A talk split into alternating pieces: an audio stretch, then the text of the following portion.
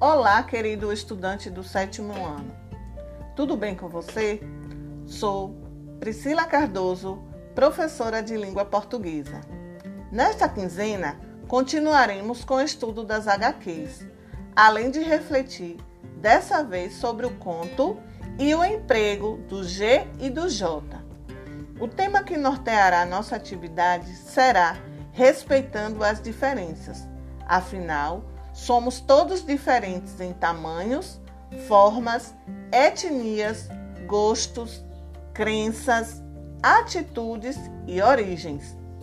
Também somos diferentes em estilo, escolhas e modo de pensar.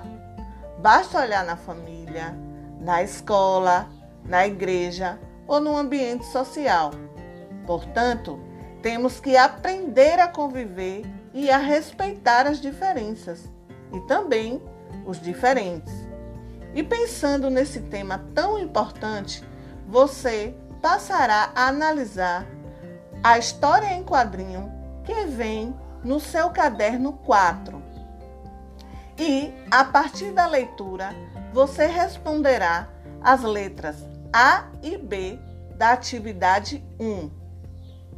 Em seguida, na atividade 2, você passará a analisar o estudo da ortografia com o uso do G e do J.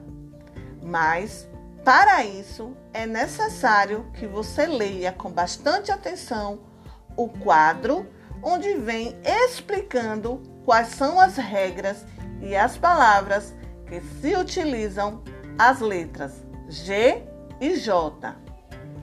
Em seguida, você responderá a sua atividade 3. Mas, antes disso, é necessário que você entenda um pouco sobre o gênero textual conto. Um conto é um gênero caracterizado por ser uma narrativa literária curta, tendo começo, meio e fim da história. Os fatos são narrados de maneira breve, porém suficiente para contar uma história completa. O conto possui elementos e estrutura bem marcados, sendo que o tipo de história pode indicar o tipo de conto que estamos lendo. Passando essas informações, você irá ler um conto muito interessante.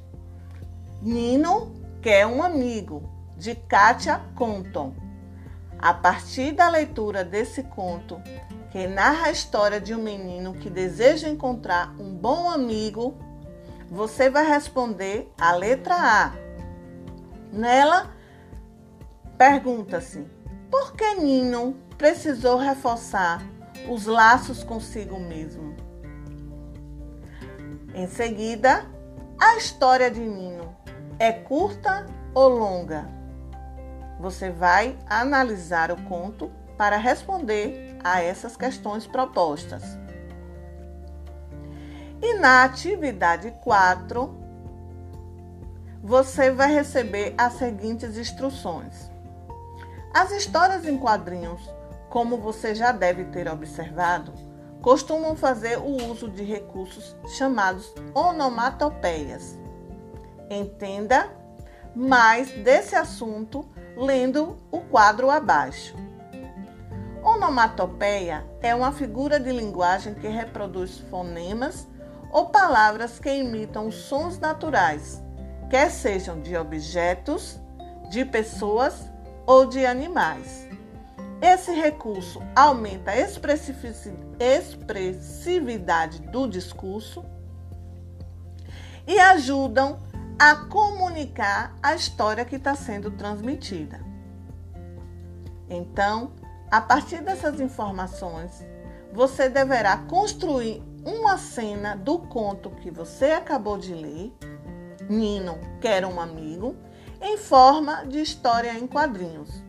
Para isso, utilize uma ou mais exemplos de onomatopeias presentes no quadro que você acabou de observar. Utilize uma folha do seu caderno para construir o quadrinho, Depois, junte-a a este caderno de atividades. Então, uma boa semana de estudos. Fiquem com Deus. Não deixem de assinar a sua atividade e de produzir a sua história em quadrinho bastante criativa. Um forte abraço e tchau, tchau!